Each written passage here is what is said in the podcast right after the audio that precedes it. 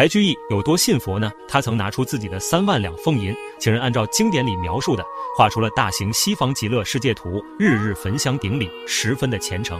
还写了一首流传很广的念佛记，其中有这样一句：“普劝法界众，但念阿弥陀。”他早年并未学佛，直到后来仕途不顺被贬，为了排解心中的苦闷，才想着求得解脱。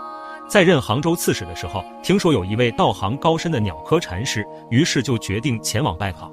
这位鸟科禅师看到秦望山有一棵枝繁叶茂的松树，在上面居住了下来，人称之为鸟科禅师或者雀巢和尚。白居易问鸟科禅师：“什么是佛法大义？”